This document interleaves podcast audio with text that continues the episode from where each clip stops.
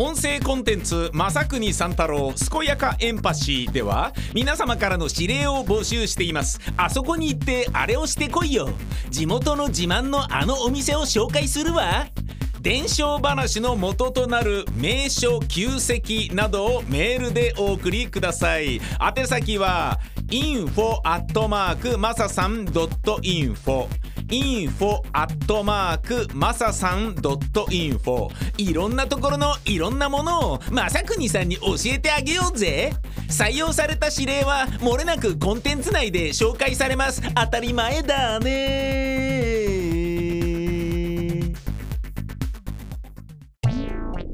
健やかランド。すこすこやかやか。健やかランド正国三太郎です、えー今日は朝から、えークロスバイクのパンクの修理をやっておりまして、えーまあびっくりしたんだよな。昨日なパーンとかって言ってね。なんかあのねこうちょっと自転車乗ってるね女性若い若奥さんっていうんですかね。えー、きれいめの方が、えー向かい合わせで行き交う時にパーンってなったんでなんかえこれなあの俺とこの人の出会いによって恋が弾けた音なんじゃないの？みたいな。恋が生まれた俺とこの人の恋のビッグバンなんじゃないの？みたいなふうに最初思ってたんですけど全然違ったってね。あので俺しかも後ろ向いて「あ誰だよ」みたいな。なんかね爆竹鳴らしてるやつがいいんじゃないか？みたいな感じで思ってたんだけど全然違ったっつうね、えーもうシンプルに俺が パンクしてただけだったって、えーそれをね、えー昨日はもうあのバタバタその後ね、えピックアップするために車でねそこまで行ってとかね、え歩いて戻ってとかねなんかもういろんなことやってた。で今日それ直そうと思って、えやってみたんですけどまあなんとかできましたね。ええなんとかできました。うんまあできました。ええあのちょっと時間かかりましたけどねっていうのは、えまあもともと自分で、えー、とパンク修理ができるようにチューブの交換ができるようにちょっと練習しとこうと思ってチューブ買ってあのタイヤ外しのねあのやつもね買ってたんですよね。うん、でまあどのみち近々やろうとは思ってたまま3年ぐらい経っちゃってたんだけどで、まあ、やってみたんですよね。あのまあ、ネットで勉強してたんで引っ掛けてタイヤをねグリってねあのリムから外してで全部グリグリグリグリグリグリっつって外してで中にあるチューブを引っ張り出してでそれを外へ出して、ね、で、えーどこがそのね九段の箇所なのかっていうのをまあ調べてね。あここで割れてんあここかっつってね。でチューブを見てねどこに穴が開いてるかっていうのが分かればそのチューブのあのー口があるじゃないですか。入れると空気入れるところね。空気入れたり出したりするところ。そっから数えてどのぐらいのところかっていうのをえーまあ指でねてか手で測ってっていうことはそのリムの方でもえーっとねリムには穴開いてますからチューブのねあのあれがねビュッて出てるやつがね入るようになってますからでそっから大体どの辺りっていうのを見ればあのつまりホイールの方もホイールの方にこう指触ってねそこにガラスの破片とかが中に入ってたりとかしたら、ね、その後にもう一回新しいチューブ入れてもね、あの元とね原因となってるものを取り除いてなければねすぐまたパンクしちゃうのはね火を見るより明らかなので。それは違うよなっつうことで、まあ、指で触ってねでそれさーっとこう勢いよく触っちゃうとバッつってねあのガラスとかそういうのね釘とかペッてね細い釘とかねなんかそういうの切っちゃうと指がパンっつってね血だらけになっちゃうんで要注意なんだけど、えーでそれ見たらな、まあ、何もなかったんだけどあれでもなんか変だなと思って見たら、えっと、タイヤが、えっと、内側でちょっとほつれてたんですよね内側から。ああこういう風になっちゃうんだと思って。でそれが原因なんじゃねえかと思って。でこれはもう変えなきゃいけないやつなんじゃねえかホイールがと思って。つまり僕は、えーチューブは、えーああの予備を1個持ってたんだけどこれはホイール買わなきゃダメじゃんっつって。でそれも朝一からねそれやるつもりだったんだけどホイール買いに行かなきゃいけなくなったからじゃあもう10時開店まで待つしかないじゃんっつって、ね、自転車屋さんがね、うんまあ、家の近くにあるからまあそんなにねあの距離はないんですけど雨降ってるしなっつって。10時、まあ、朝ごはん食べたりなんかしながら10時に、えー、それ食べにあ食べにじゃねえ買いに行って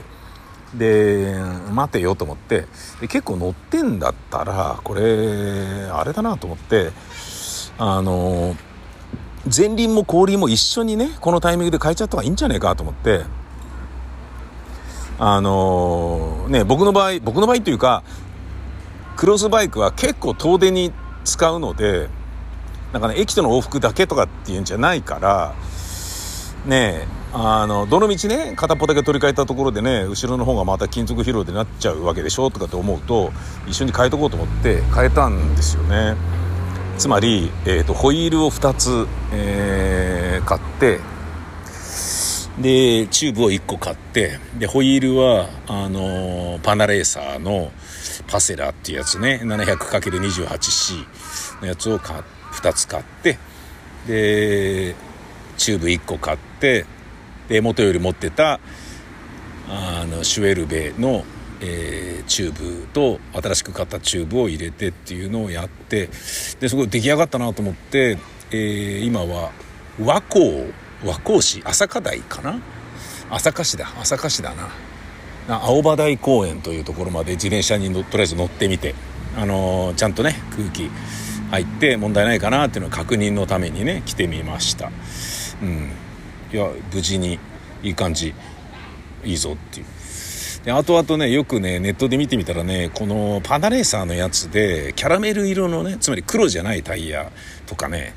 えー、と白いのとかがあって俺のジャイアントは白いボディなんであんだじゃあもう全部白にしちゃえよかったじゃないかよとかっつってね思ってね。でもなそうやってな目立つと盗まれやすいんだよなっていうのがまあちょっとね僕の場合はあの うーんってのはねちょっとあるんだけど前にね一回ねキャノンデールのねあのマウンテンバイク盗まれちゃってますからね。さすがついてたからね。すごい便利だったんだけどね。あれね学校学校ね。あの前輪のさすがね出根出根へこんでもうすごいまあさすがマウンテンバイクって感じだったんだけど全然ね使うこともなくねあの雨ざらしにしてたらねさすがほとんど効かなくなっちゃったりとかしてね。でちゃんと乗ってくださいとかって言ってあの自転車屋さんに怒られたっていうね直す時にねすげえ金もかかってんのに。なので、まあ、今回はねえー、クロスバイクの乗りまくってますけどね何かとね、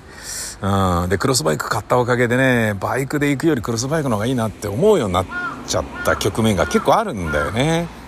近いと当然自転車でしょ？でちょっと離れててもこのぐらいだったらバイクより自転車の方がいいなみたいな。特に都内はねそうですね。バイクはやっぱね下らないとダメですね。下らないとっていうのはバカバカしいとかじゃなくて下り方向に行かないと。うん。つまり、都内走るのはやっぱバイクは暑いだけだもんな。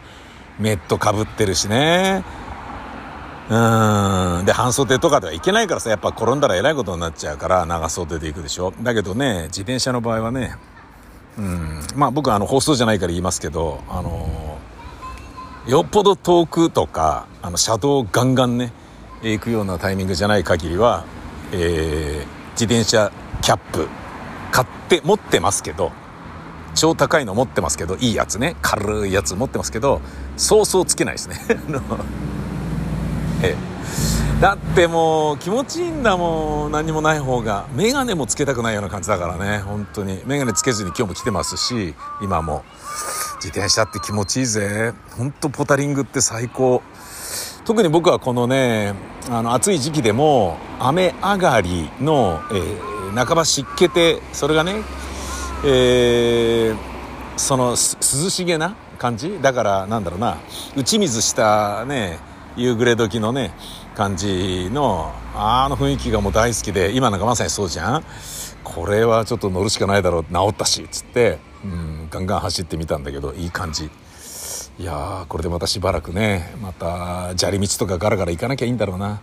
最近ねちょっと砂利道いっぱい行ってたんでねうんまあよくはないですよ。クロスバイクで砂利道は。あのー、ねえ、妙音沢っていうねところが黒目川沿いのねあの素敵なあのところをね見つけて「おいいじゃん」っつってねそうこうちょっと走ってみっかみたいなガラガラガラガラっつって自転車で行くとねうんやっぱ砂利道走ることになっちゃったんだよな。さて、えー、僕はもうすぐ雨が降るということなので帰ります。でこれで本日の現実逃避は終了。でえー、雨が降るけど僕はちょっと池袋のお習字の、えー、なんだ道具屋さんに行って鳩移動っていうんですかね。そこで古布で買って墨汁買って、えー、それで、えー、ちょっとねあの宝書紙宝書の紙を買いましたんで香典返し、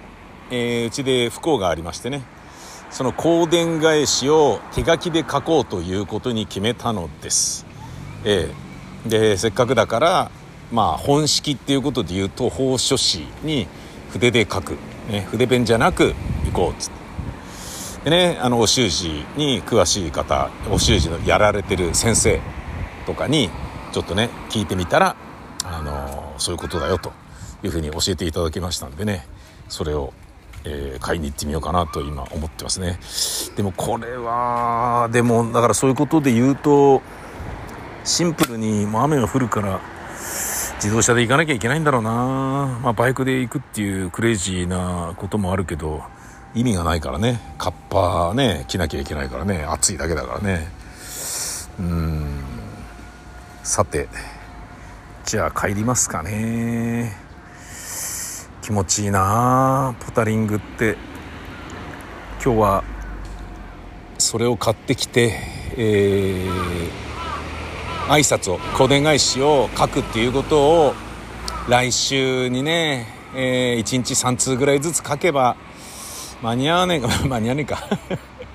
もうちょっと頑張んなきゃダメか。もう丁寧に書かないといかんからな、うん、俺ねあの教わってなるほどと思ったんですけど縦書きで書くでしょ。えっ、ー、と、半紙に書き初めとかだったら、なんか釣りとかさ、なんか、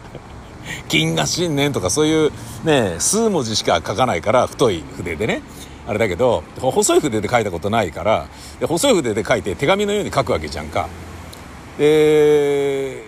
ねこれどどうやれいいんだと思って、右から書いてったらさ、どんどんどんどん、だ左利きだったらいいけど、右利きでね、普通に日本語を縦書きで書いていったらどんどんどんどん自分のね右手の小手のあたりで自分が書いたところをこう慣れしちゃうじゃん？でそれまずいんじゃないかってね思ったんだけどそれもねあの習字の先生に聞いてみたらですね右利きで、えー、縦書きで書くのであればあの左から書けばいいんですよつって。おおなるほど。でも下書きしといて下書きでもだ開業とかを最初に決めといてで、左から順番に書いて、左の行から、左の行を上から書く。で、で、次の手前の行を書くっていう風にやっていけばいいんですよ。なるほど、そんなやり方があったのかって、それ確かにいいなと思って。うん。なんかね、その、僕はね、セリフをね、書いたりするから、その、ね、順番通りに書くっていう癖がついてる。でも当たり前だよね。普通そうだよね。企画書でも何でもそうだよね。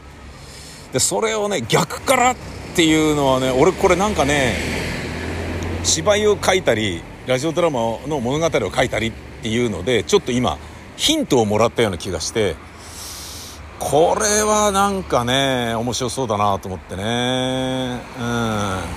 まあもう前にねサントリーサタデーウェイティングバーアバンティっていうね、えー、ところでラジオドラマや書いてた時にもう何十年も書いてましたけどえー、シンメトリーのね、えー、やり取りっていうのを書いたりもしてたんですよね。縦書きにね A というセリフがあって B というセリフがあって ABCDE までいったらその後に DCBA っていうふうにつながるっていうね。だからその行そのものを上から読むとっていうのは変わらないんだけどでもそれが ABCDED CBA みたいな感じのあのシンメトリーっていうのをやったりね。でそれぞれのセリフが回文になってるっていうので書いてみたりとかそういうラジオドラマを作ったりっていうことを20代30代の時にいっぱいやってたんですよね。それはねまああの丁寧に作ってたあの番組なんでアバンティはそれはねえー、なんだろうな本気出すっつうんじゃあれだけどねこれやったら面白いんじゃないって思ったものをねやってやれっていうね。もうたった1本考えるのに3日くらい悩んだりとかしてやってたもんね。うん。だけどねそれをねあのプロデューサーとかにね総合演出とかに見せて「うんいいんじゃない？これ」みたいな感じ。面白いじゃん。みたいな感じで軽く片付けられるとまあまあまあいいんだよそれでっていうね。もうねあんたたちには分かんねえだろみたいな。これを書くのにどんだけ苦労してるかなんつうことはあんたたちにはどうでもいいんだろうなみたいなね ことだと思うんですよ。うん。まあ、それがね、プロデューサーであり総合演出のね持ち場ですからね。そこにねもっと褒めてとかいう気持ちは別にないけど、えー、そういうね人のねなんだろうなクリエイティビティを支えるやる気みたいなものにあの支えられてね、えー、コンテンツっつうものはできているっていうことだな。さて雨降る前に帰るかな。でも今日涼しくていいね。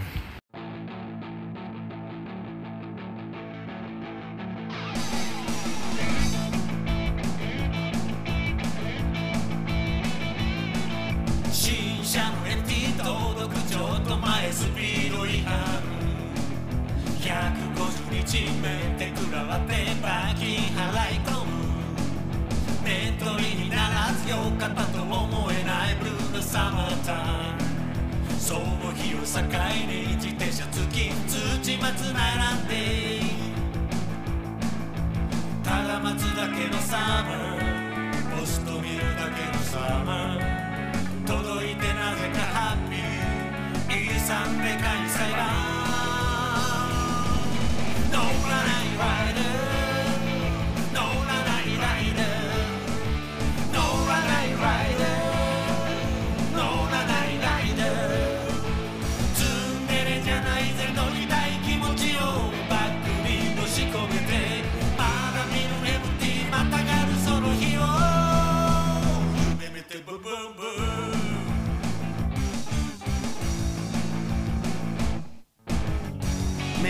食らった時は打ち金をドブに捨ててでもキャンセルしようかと思ったさ。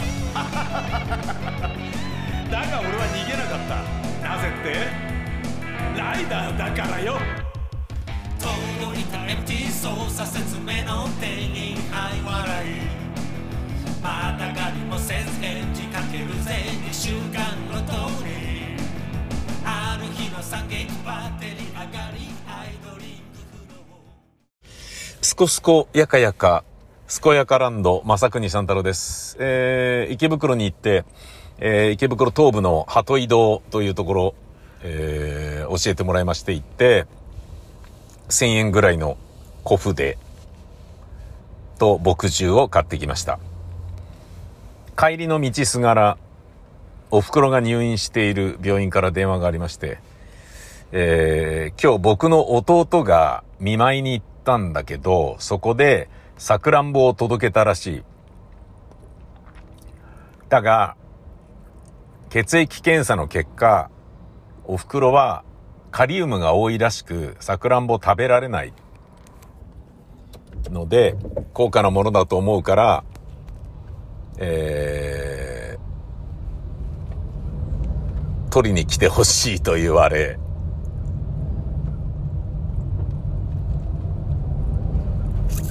それを取りに行くっていうことをね、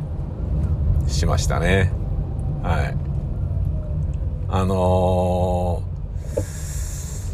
ー、うん、まあね、あの、医療従事者にはね、コロナのところからも含めてね、感謝はしてるんですけれどね、ええあのー、なんかね、渡した段階でね、えー、気づかないんだっていうね、あのーすいませんでしたっていう感じのことをま言ってましたけど、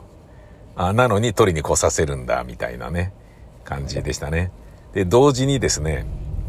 テレビを見るのが有料らしくて、で、母親はテレビを見てるんだけど、テレビ好きなんで、寝ながらね、テレビをいつも見てますから、で、なんか1000円で15時間とかなんかね、そんな感じらしいんですよね。高いよね。テレビ見るのにね、お金かかるっていうのはね。うん。で、まああんまり見させないようにするっていうことなのか何なのかわかんないんだけど、まあ要はそういう仕組みらしいのね。で、いっぱいテレビ見たいから、お金ちょうだいって言ってましたって、看護師さんが言ってる時に、僕の奥さんが、えっ、と、なんか1万円渡してたんですよね。で、それもう俺はなんかね、嫌だなと思ってたんですよね。預かりしようもなくね。いやもちろんね、その、看護師さんですからね、テレビカードをね、買ったことにして、着服するなんていうことはしないでしょうけれど、でもできちゃう仕組みだから、いや、テレビカード買いましたよ、みたいなね。で、テレビカードのね、領収書もね、自販機みたいなところで買ってるんであればないだろうから、もう、その1万円はどうなるかわかんないですよね。認知症の母親がね、テレビを見てるのかどうだかもわからない。っていうのもまあ、ちゃんとしてねえなっていう、いい加減だなっていうね、感じはあるんだけど、まあでも認知症のね、患者が、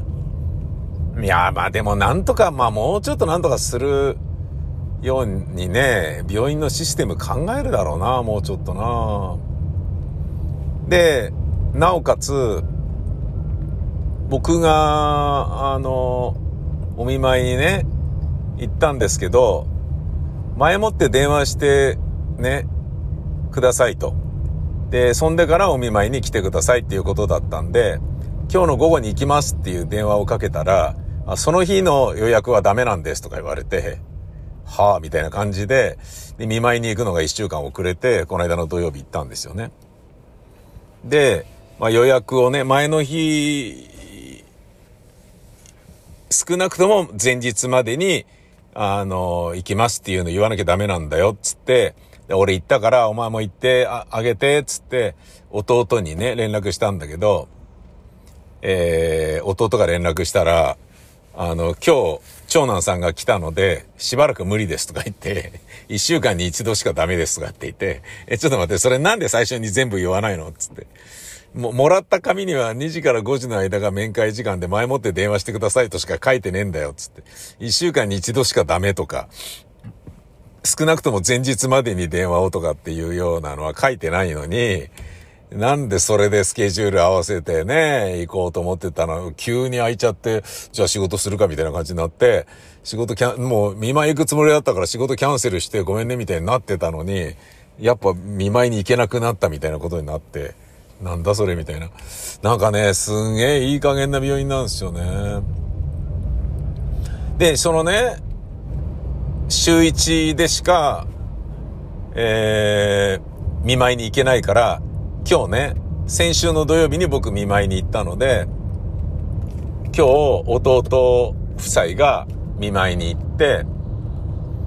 で、まあお袋テレビ好きだから、テレビのカードのお金を、この一週間に一度しか渡せないからお前からも渡しといてっつって、弟に頼んだんですよね。で、それが渡ったんだけど、でそれも、あの、前もらったのがまだ残っていて、で、今日また1万円もらってしまって、1万数千円ある状態ね、金額大きすぎるので、ちょっと一部お戻しさせていただきたいんで、それも取りに来てくださいとかって言って、え、ちょっと待って、つって。え、だからお前それ、受け取ってんだろみたいな。受け取る段階で、受け取っといてなんで取りに来いとか言ってんだよみたいな。あの、その、さくらんぼもね、お金も、全部受け取ってんじゃん。受け取るときに、いや、ダメなんですって、いや、済むだけのことなのに、わざわざ俺ガソリン使って行って、何なんだこの病院と思って、武蔵野特集会病院っていうところなんですけどね。もう絶対ここ頼まない、本当に。絶対ここ行かない。ここしか病院がないと思、いうことになったとしても、俺は死を選ぶね。本当に。うん、いや、もう、だって、そんで、なんで取りに行かなきゃいけないんだよ、つって、俺もういっぱいやることあんのに、で、今ね、車で取りに行って、したら、なんかまた来た看護師が、あの、これですね、とか、さくらんぼなんですけれども、とかって言って、お持ちいただいたんですけれどもね、とかって言って、カリウムの値が、お母様はですね、あの多いためにこれ食べられないんで、お持ち帰りいただきたいんですよね、とかって言って、説明し始められて、いや、だからそれ聞いてるから、つって。いや、だ、だから来てるんじゃねえの俺、みたいな。お持ち帰りいただきたいんですよね、とかって言って、おも、取りに来てくださいって言われてるから言う、い、来てんのに、お持ち帰りいただきたいんですけど、みたいな感じになって、いや、だからそれ取りに来たんだよ、みたいな感じになっちゃって、俺、ものすごい不機嫌な、無然とした感じになっちゃって、で、挙句に、それでですね、えっ、と、今お預かりしている金額が1万何千円と、こう、テレビのカードのことだと思うんですけど、あるんですけれど、これ、まあちょっと金額が多いような感じなんですけど、これはいかがなさいますか？とかって言って、いや、いかがなさいますかじゃねえだろっつって。それも多いから、引き取りに来いって言われたから来てるんですけど、みたいな。あ、そうなんですか？ちょっとお待ちください。申し訳ございません。とかってね。ちょっともう一回少々お待ちいただいていいですか？つって、また待たされるっていうね。何なんだこれ、みたいな。すごかったないや、あの看護師さんの連携が全くなされてないっていうのが、いや、すごいなと思った。なんかもう、絶対関わりたくねえな、この病院の看護師さんとはって思ったな。しかもそのね、あのさくらんぼお持ち帰りいただきたいんですよね、とかって言って、下り顔で言ってる看護師とかの、なんか逆にちょっとあの、半切れしてるような、あの、あんたが間違ってんだぞ、みたいな感じで、俺に言ってるこの様がもう、なんかね、逆にコミカルだったよね。本当に。だから現実社会じゃなかったら、まあ法律が許すんであれば、グーで10回ぐらい殴りたかった感じだったな、本当に。いや、危ないな。やっぱこういうとこなんだろうな。年寄りが頑固になって、よくわかんない暴力沙汰とかね、起こすじゃん。こういうことだと思いますね。本当に。不愉快でしょうがないっていう。で、それもね、なんかまあ、しかもですよ、その、お袋が世話になってるから、なんかね、いやもうちょっとちゃんとしろよ、おめえたちはとかってね、言いそうになったんだけど、それぐっと飲み込みますよね。でも飲み込みこ、飲み込むことによって、彼女たちの無能さと、連携の悪さ、要はね、ちゃんと仕事してないっていう能力の極めて低い、ね、あの程度の低い、なんだろうな、対応っていうのかな、連携っていうのかな、そういうのはね、また改まらないでしょうからね。僕もね、結果的には何にもね、その、正式にクレームをつけることはないですからね。なぜならお袋が世話になってるからね。うん、なんか、まあコロナの時はね、本当にありがとうございますっていう気持ちはね、医療従事者の方々に対して強くあったし、今もそれはね、変わらないですけどね、それで命を落とした方までいらっしゃるわけだから、病院のね、あの、医療のね、現場に立ち会われてる方々の中にはね、そういう人たちに対して頭上がんねえとかいうのもあるし、で、そういう方々のね、ご遺族にもね、本当になんか祈りを捧げるぐらいしかできないところは申し訳ないなと思うんだけど、にしてもっていうところがね、最近続いてるんですよね。この間ね、家族が他界した時に、もうね、死んでから2時間経ってから電話があるんですよね。え、その2時間、なんで2時間なの？みたいなね。2時間何やってたの？つって感じなんだよね。でも話を聞いてみると、心臓マッサージもしてねえし、いや、それ普通やるんじゃないみたいな感じなんだけど、やってねえし、しかも死んでから気づくまですっげえ時間経ってるっぽいし、で、死んでたって気づいたのが11時半なのに、俺に電話が来たのは1時半だし、なんだそれっていうね。うん、で、そういうのも、うーん、なんかね、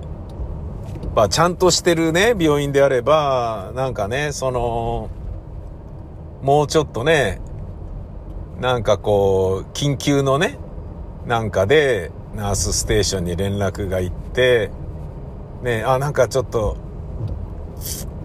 あの、心拍がとかね、なんか呼吸してないとかなんかね、分かったりすれば助けられたりするのかもしれないし、で、そういうのがね、全くないような、ね、病院だから、あれ？なんか死んでるよみたいな。え、それ病院の意味があるのかみたいな感じなんだけど、そういうようなのとか見てるとね、なんか、まあやっぱ病院にもね、ピンからキリまでいろいろなところがあるんだなっていうのがね、ちょっと理解できますね。で、そのね、あのまあ結果そこでね死んじゃったわけなんですけど僕の家族はあの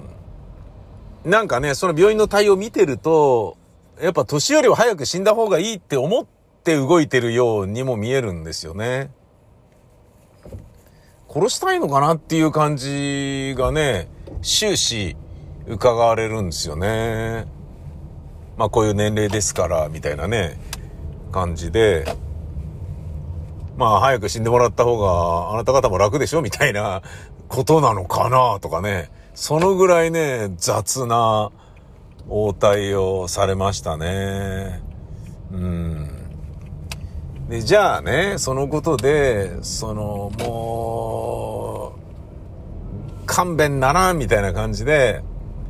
訴えるとかね、慰謝料請求するとかっていう裁判を起こすのかって言ったら起こさないから、であるならば、まあそういう運命だったんだろうなと思って、その不愉快な思い出は一切自分の中からね、あの記憶から、あの、消し去ろうと思ってるんですけど、なんかね、病院に対する不信感とか、あの、ストレスみたいなものがね、あると、こういう旅に、あの感じてしまうんだよね。うん。まあ、病院がね、別に、あの、殺そうとしてるってことはないだろうけど、まあね、必死にね、助けようとしていないようなところは、ね、やっぱ、後期高齢者に関しては、あるんでしょうかね。なんか、そういうふうに思いましたよ。うん、後期高齢者はそんなにちゃんと、あの、看護しなくていいよ、みたいな。ね、うん。早く死んでもらった方がね、で、若干のね、遺産でも、それがね、えー、子供に渡って、相続税入って、で、子供が金使って、経済回るから、ねえ、寝たきりの老人がね、えー、お金とか持ってんのはもう本当に日本にとってマイナスでしかないから、つってね。あのーまあ殺せるもんなら殺してね、みたいな感じで病院がね、思ってるんだろうな、というようなことをちょっとね、思いましたね。そのぐらいドライな、あの、淡白な、えー、感じで、あっさりと死に、そしてね、えー、心臓マッサージもせず、2時間経ってから連絡するっていうね。だからその2時間の間に、これ朝死んだってことにするとかって言って、朝死んだってことにしようか、みたいな。で見なかったってことにして、朝死んだってことにしないとかって、今なんかここに来られてもなんかめんどくさいよね、みたいな感じだったりしたのかなとかね。もしくは、その、いるべき宿直の看護師とかが、いいよ今日どうせもうなんかなんとかだからもう帰っちゃっていいんじゃないみたいな感じで、本当はいなきゃいけない人数いなかったのが、えー、もうね、3人いなきゃいけないところが1人しかいなかったみたいなことで、で、慌てて、いや、ここでね、ご遺族呼んじゃったらやべえから、なんでこんだけしか人いねえのみたいなことになっちゃうから、医者とかもね、無理やりね、寝てるところ叩き起こして、宿直でいたってことにして、あの、今から行くからみたいな感じで、慌てて集めたとか、そういうことなんだろうなとかね。そんなようなことも思いますよね。うん。なんか、やっぱいろんな病院あるんだなっていう。だから、ね、こう、救急でね、運ばれるとか、ね受け入れ先がここしかないんです、みたいなことになるとね、やっぱ、しょうがないな人の命はね、なんかね、当たり外れ、医者ガチャ、病院ガチャっていうのもね、大きくあるんだろうなと思います。まあでもね、それも運命ですし、うん。ねえ、まあ、あの、相性が良くなくてね、なんなんだよ、この病院みたいに、思う、思われることもあるでしょうけど、あの病院で本当に良かったなっていうふうに思われて感謝されることだってあるでしょうから、それはね、まあ、あの、当たり外れっていうことで言うとね、一概に、ねえ、あの、まあ、外れともね、断罪できないところはもちろんあるんですけどね。なんだかなっていう感じでしたね。で、その、さくらんぼとですね、えー返却された1万円を弟の家に行って、えー返してきたっていうね、ポストに入れてくるっていうね、1万円をポストに入れるっていう、そんな感じでしたね。はい。いやー、なんか、これもね、結果的にはその、介護の延長線上にあるお話だから、忙しいんだなやっぱり、介護って、っていうことはちょっと思いましたね。うーん。なんか、離れて住んでてもね、うん、やっぱ、直接の介護をしてなくても、うん、やっぱいろいろね、大変なんだなっていうことは、改めて思うね。高齢化社会っていうのは、きついなの巻でした。